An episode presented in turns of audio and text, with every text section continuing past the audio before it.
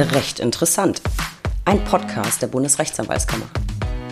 Ich bin Stefanie Bayrich, Pressesprecherin der BRAG und in der heutigen Folge geht es um das Thema Kurz und knackig. Der geplante 128a ZBO. Wasch mich, aber mach mich nicht nass? Liebe Lauscher, es tut sich was in der ZPO. Darüber müssen wir unbedingt sprechen. Und zwar wieder einmal im Rahmen unserer Rubrik Kurz und Knackig. Nachdem wir schon über die Dokumentation der strafrechtlichen Hauptverhandlung gesprochen haben, widmen wir uns heute der ZPO. Referentenentwurf eines Gesetzes zur Förderung des Einsatzes von Videokonferenztechnik in der Zivilgerichtsbarkeit und den Fachgerichtsbarkeiten lautet der etwas sperrige Begriff für das, worum es heute geht. Zu dem Entwurf hat die BRAG bereits eine Stellungnahme abgegeben und einige Regelungen kritisiert. Warum? Klären wir heute. Zu Gast ist ein alter Bekannter von mir und euch, denn er war schon oft bei mir am Mikro. Und zwar aus gutem Grund, denn mit ihm plaudert es sich einfach unfassbar gut. Hans-Ulrich Otto, Präsident der Rechtsanwaltskammer Hamm, hat sich den Entwurf zu 128 ZBO ganz genau angeschaut und er hat etwas dazu zu sagen. Lieber Hans-Ulrich, schön, dass du zugeschaltet bist und Zeit hast, mal wieder ein wenig mit mir zu plaudern. Ich freue mich immer riesig, wenn wir zweimal wieder schnacken. Ja, liebe Steffi, mit dir zu plaudern ist das Privileg deiner eingeladenen Gäste. Äh, die Freude ist also ganz bei mir. Äh, dann lass uns mal loslegen. Es soll ja, wenn ich das richtig verstehe, kurz und knackig sein. Also, wie man im Ruhrgebiet so sagt, hau rein. Mache ich. Ähm, ich glaube, vorstellen muss ich dich eigentlich nicht, denn unser virtuelles Studio ist ja quasi sowas wie dein äh, ja, zweites Wohnzimmer. Für alle, die heute gleich wohl zum ersten Mal reinhören, trotzdem noch so ein paar Stichworte zu dir in den Raum geworfen. Du bist Rechtsanwalt und Notar, Fachanwalt für Arbeits- und Sozialrecht, Dozent für Arbeits-, Sozial- und Gebührenrecht und Mitglied in der BRAC AG zur Sicherung des Rechtsstaates. So, kurz und knackig, das war das. Und jetzt lass uns über die Videoverhandlungen schnacken. Ich glaube, spätestens seit Corona wünscht sich ein nennenswerter Teil der Anwaltschaft mehr Videoverhandlungen und 128a ZPO ist ja nicht neu, sondern existiert schon recht lange, wurde aber nicht so oft genutzt, wie man sich das wünschen könnte. Dass dem so war, beziehungsweise vielleicht noch ist, haben wir in 2021 mit einer Umfrage vermittelt. Die verlinke ich nochmal in den Show Notes. Jetzt aber ist das Thema wieder voll im Fokus, denn der Entwurf zum neuen 128a ZPO ist da. Wie gesagt, Brack hat bereits Stellung genommen. Entwurf, Stellungnahme und Gesetzentwurf verlinke ich auch in den Show Notes. Grundsätzlich könnte man denken, das Ganze hat ja auf jeden Fall Potenzial. Videoverhandlungen können ja extrem zur Beschleunigung beitragen. Wenn man jetzt allein weggefallene Anreisen zu den Terminen und so im Kopf hat. Man könnte also meinen, alles wird jetzt gut oder steckt im Zweifel der Teufel wieder mal im Detail. Hans Ulrich, so ganz im Allgemeinen, wie findest du den Entwurf? Prinzipiell finde ich den ganz gut, was Anregungen, Kritik und Forderungen nach Ergänzungen bzw. Änderungen natürlich nicht ausschließt. Es gibt sicher Vorteile von Videoverhandlungen, die du stichwortartig gerade ja schon zusammengefasst hast. Aber es müssen einige Grundanforderungen äh, aus meiner Sicht äh, erfüllt sein, äh, bevor die Anwaltschaft sich dann äh, dazu bereit findet, Zustimmung zu signalisieren. Äh, über diese einzelnen Voraussetzungen können wir ja dann jetzt, äh, wenn gewünscht, im Einzelnen ein wenig sprechen auf jeden Fall gewünscht. Deswegen sitzen wir hier. Vielleicht fange ich mal an. Es äh, gibt etwas, das ich total misslungen finde. Die Parteien können nämlich auch weiterhin nicht durchsetzen, dass es eine Videoverhandlung gibt. Also selbst wenn alle Beteiligten das wollen und übereinstimmend beantragen, spricht der Entwurf nur davon, dass es eine Online-Verhandlung geben soll. Von müssen ist keine Rede. Entscheidung liegt also weiter wie bisher beim Richter. Und, was ich wirklich unfassbar finde, ein aufgezählter tauglicher Grund für die Nichtdurchführung soll die, ich zitiere jetzt, Nichtverfügbarkeit der erforderlichen technischen Ausstattung sein. Und das nicht mal nur in der Übergangsphase, sondern tatsächlich unbefristet. Und ich formuliere es mal so ein bisschen überspitzt. Ich finde, das ist auch irgendwie so ein bisschen wasch mich, aber mach mich nicht nass. Denn genau das ist der Grund, den viele Kolleginnen und Kollegen in Pandemiezeiten gehört haben, weshalb Videoverhandlungen nicht stattfinden können, nämlich fehlende Technik. Äh, klar, vielleicht auch teilweise fehlende Bereitschaft, sich auf Neues einzulassen, auch wenn 128a eben nicht neu war. Ich weiß nicht, vielleicht sehe ich es auch äh, zu kritisch, aber mir wurde ganz oft berichtet, dass Anträge gestellt, aber abgelehnt wurden und oft mit nicht nachvollziehbaren Gründen. Vielleicht jetzt mal so aus deiner Praxis. Wie, wie waren deine Erfahrungen mit entsprechenden Anträgen, entweder von dir oder von, von Kollegen? Und äh, geht dir der Entwurf mit dieser Einschränkung überhaupt weit genug? Du hast jetzt im Grunde genommen zwei Themenbereiche angesprochen, äh, die man doch nach meiner Einschätzung vielleicht besser trennt. Äh, wenn wir mit dem letzteren äh, anfangen, technische Ausstattung, dann ist meine Auffassung, dass der vorgelegte Entwurf noch deutliche Schwächen hat. Das liegt meines Erachtens äh, unter anderem daran, dass er von Voraussetzungen äh, ausgeht, die derzeit gar nicht erfüllt sind. Äh, und wenn ich das auch noch in dem Zusammenhang ansprechen darf, der hat zudem die Schwäche der Entwurf, dass er wohl von unrealistischen Vorstellungen zur Schaffung äh, der technischen Einrichtung bei den Gerichten ausgeht, und zwar kostenmäßig. Ähm, fangen wir mit dem einen an. Wovon geht er aus? Er geht im Grunde genommen davon aus, dass alle Gerichte optimal technisch ausgestattet sind. Jeder und jede weiß, dass das nicht stimmt. Also könnte man sagen, der Gesetzentwurf ähm, macht einen zweiten Schritt, bevor er den ersten überhaupt getan hat, denn die technischen Voraussetzungen müssen erstmal flächendeckend geschaffen werden, damit man verstärkt Videoverhandlungen äh, durchführen kann. Ich habe äh, erst gestern einen Zeitungsbericht gelesen, dass in Bayern es recht gut aussieht, aber das erwähnte Beispiel, was in der Presse äh, veröffentlicht worden ist, das erwähnte auch, dass eine Videoausrüstung in den Verhandlungssaal gefahren wird.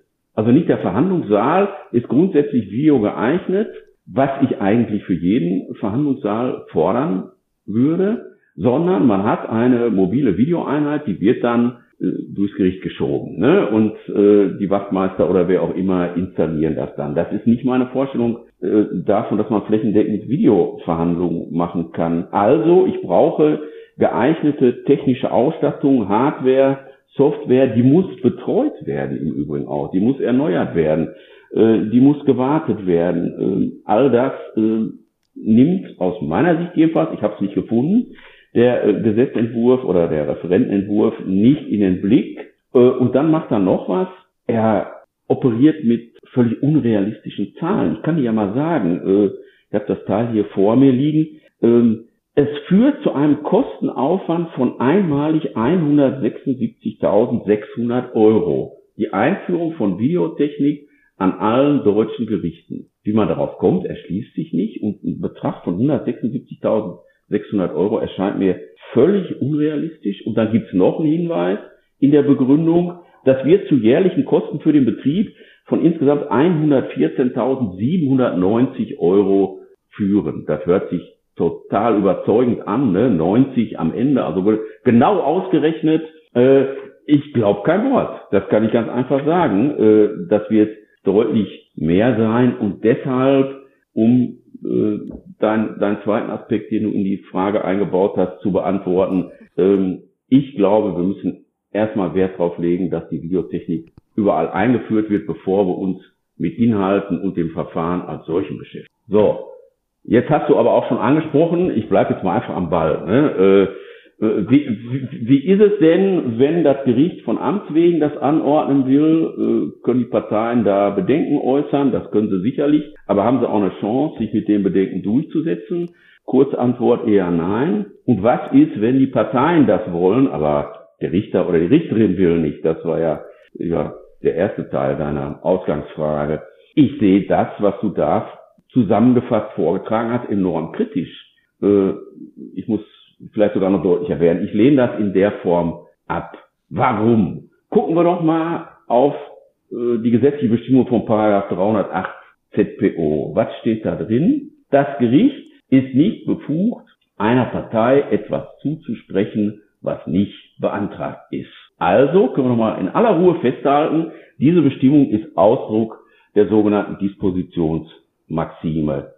Heißt mit anderen Worten, die maßgebliche Bestimmung, was da Streit und Entscheidungsgegenstand sein soll, das wird durch die gestellten Anträge bestimmt. Und das bedeutet dann auch, auch wenn ihr das nicht gerne hören, eine Beschränkung der Entscheidungskompetenz des Gerichts. Also für mich ganz klare Sache, es gibt noch Änderungsbedarf in dieser Richtung, die ich gerade skizziert habe.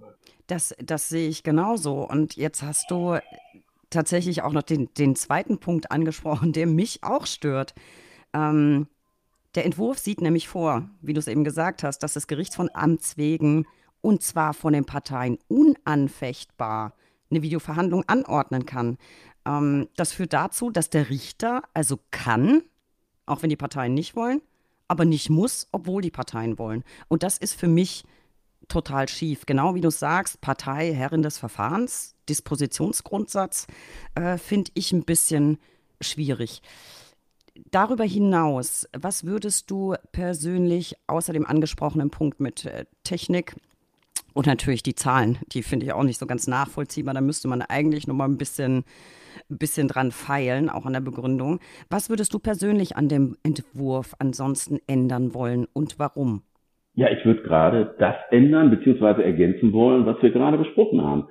Die Parteien sollen die Entscheidungsfreiheit darüber haben, ob eine Verhandlung als Videokonferenz oder eben in Präsenz durchgeführt wird. Das soll gerade nicht die Richterin oder der Richter entscheiden. Denn, haben wir ja gerade schon gesagt, Zivilprozess, Arbeitsgerichtsprozess ist ein Parteienprozess.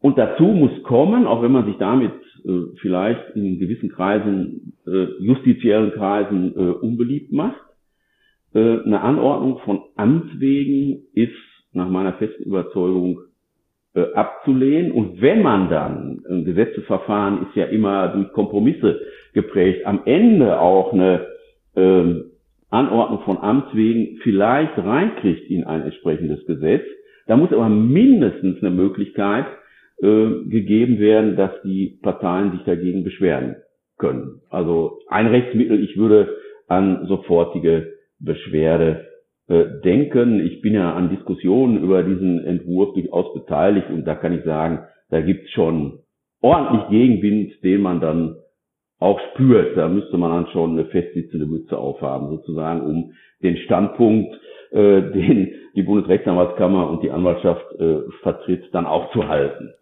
Ja, da können wir vielleicht äh, gleich noch mal ein bisschen drüber sprechen. Aber das fände ich auch eine, eine Lösung, die man noch akzeptieren könnte, wenn man denn eben äh, sich zumindest dagegen zur Wehr setzen kann, wenn es denn von Amts wegen angeordnet wird.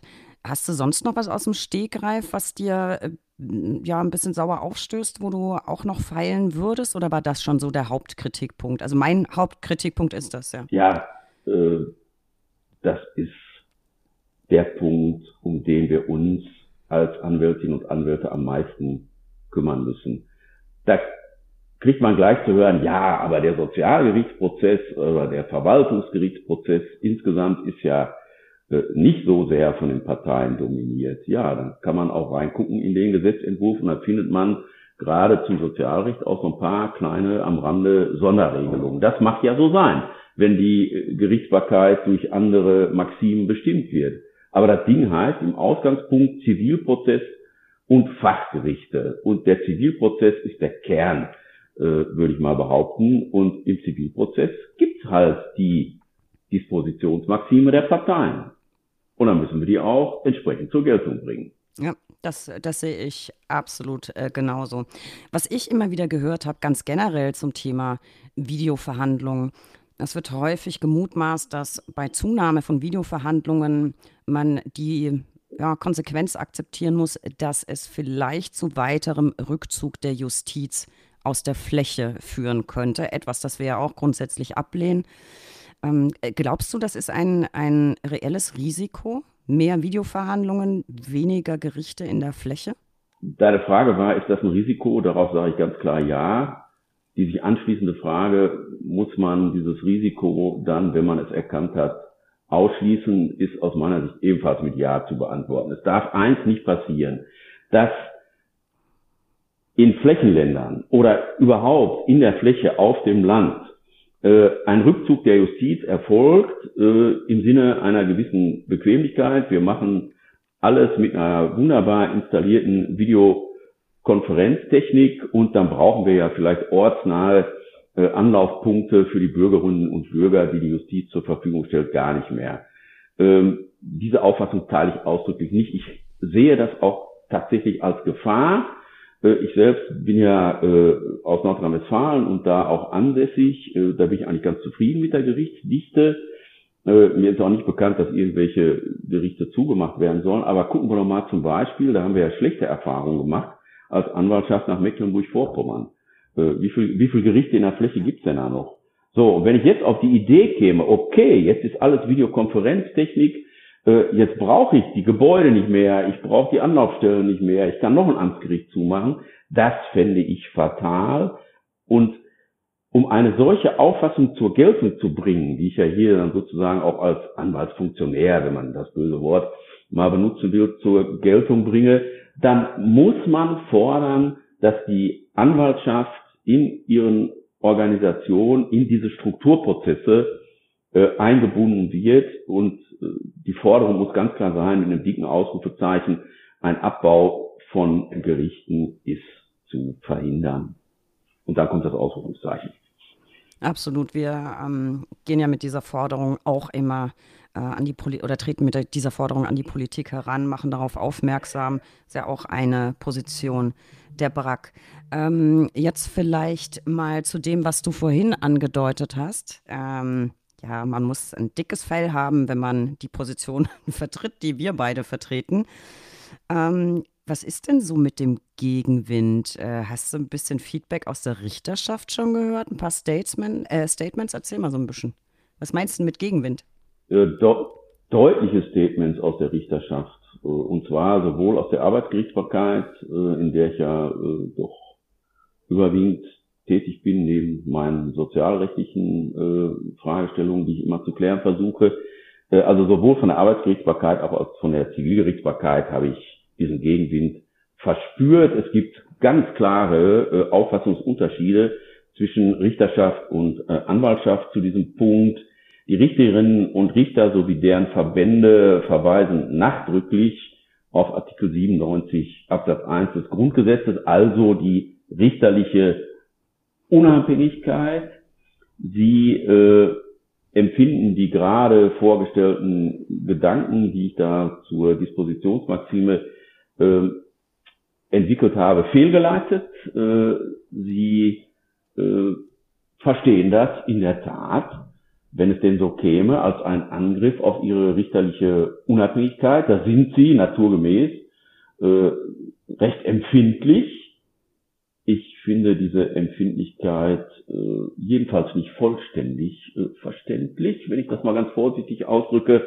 Äh, es geht nicht um die Beseitigung der richterlichen Unabhängigkeit, die haben sie nach wie vor, die Damen und Herren Richterinnen und Richter, ähm, sondern es geht darum, die Interessen der Parteien, die den Zivilprozess eben bestimmen, haben wir ja gerade uns darüber unterhalten, so zur Geltung zu bringen, dass er auch zur Geltung kommt hinsichtlich der Frage Videokonferenz ja oder nein. Also ich habe noch nicht so richtig nachvollziehen können, warum hier so eine wirklich massive, auch in persönlichen Gesprächen durchaus verbal deutlich zum Ausdruck gebrachte, äh, ja, wie soll ich sagen, äh, so ein Vorbehalt äh, gegen äh, die anwaltlichen Vorschläge besteht.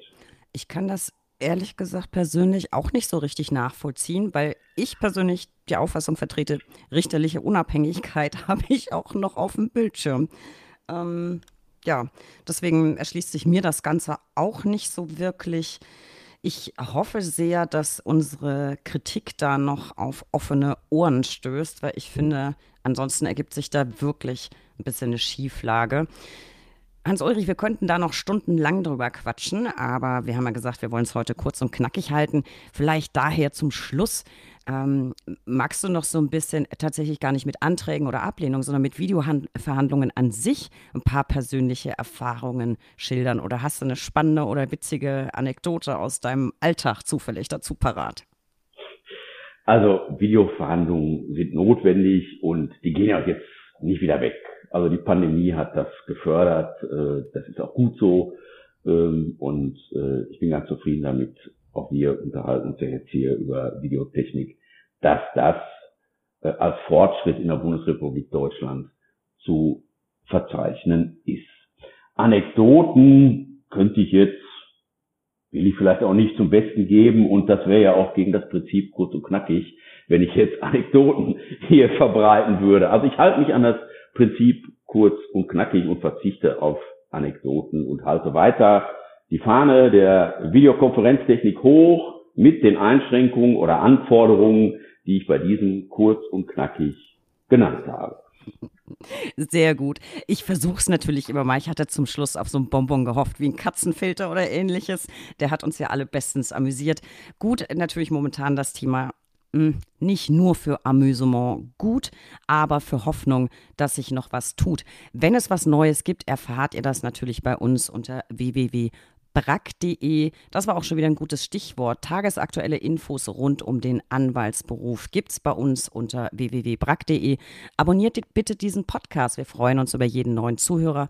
Folgt uns auf Instagram unter recht unterstrich interessant und werft heute gerne einen Blick in die Show Notes. Ich habe euch den Entwurf, den wir heute diskutiert haben, verlinkt, unsere Stellungnahme und auch die Corona-Umfrage zu den Zahlen bei den Videoverhandlungen, über die wir vorhin gesprochen haben und natürlich alle Folgen mit Hans Ulrich habe ich nochmal verlinkt. Hans Ulrich, ich danke dir, dass du dir wieder mal die Zeit für uns genommen hast und dir mit uns den Referentenentwurf mal ein bisschen angeschaut hast. Was draus wird, beobachten wir. Lass uns doch gern mal ein Update dazu machen, wenn es was Neues gibt. Ich danke dir sehr. Ich danke dir und äh, ich sage wiederum Ruhrgebietstypisch. Liebe Steffi, mach's gut. Bis die Tage. Bis neulich.